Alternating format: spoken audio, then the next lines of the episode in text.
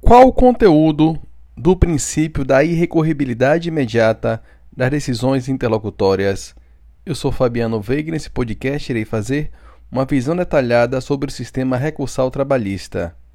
Inicialmente destaco que o recurso consiste em um instrumento para impugnar uma decisão judicial na mesma relação jurídica processual, com o objetivo de se obter uma reforma, anulação, esclarecimento e ou integração.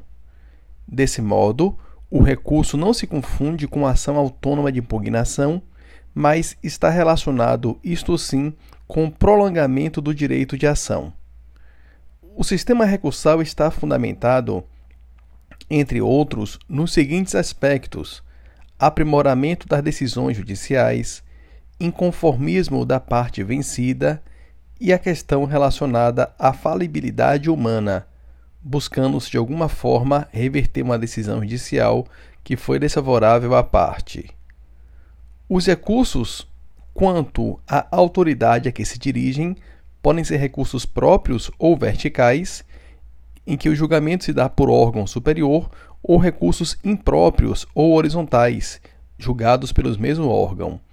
Quanto à matéria, os recursos podem ser de natureza ordinária, em que se estuda e se analisa a questão relacionada a fatos e provas, ou de natureza extraordinária, em que se busca essencialmente a tutela do direito objetivo e não se admite a reanálise de fatos e provas.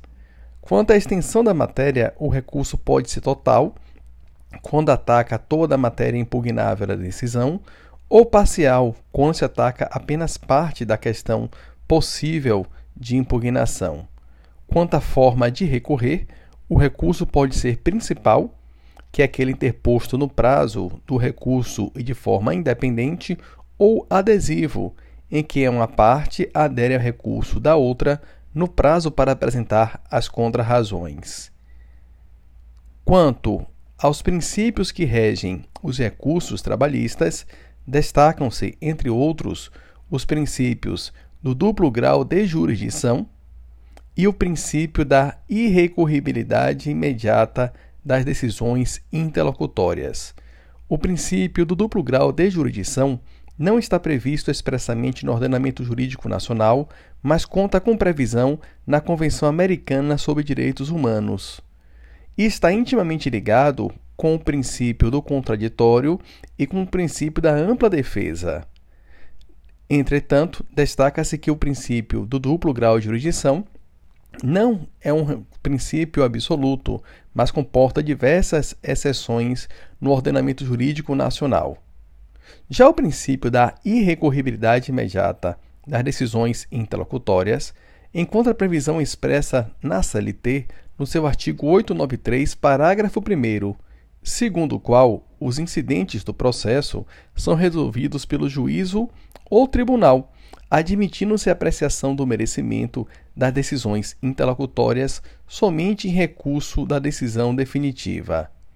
Acerca do tema, chama-se atenção para a jurisprudência que se encontra cristalizada na súmula 214 do TST, segundo o qual, na Justiça do Trabalho, nos termos do artigo 893, parágrafo 1 da CLT, as decisões interlocutórias não ensejam recurso imediato, salvo nas hipóteses de decisão, letra A, de Tribunal Regional do Trabalho contrária à súmula ou orientação jurisprudencial do Tribunal Superior do Trabalho, B.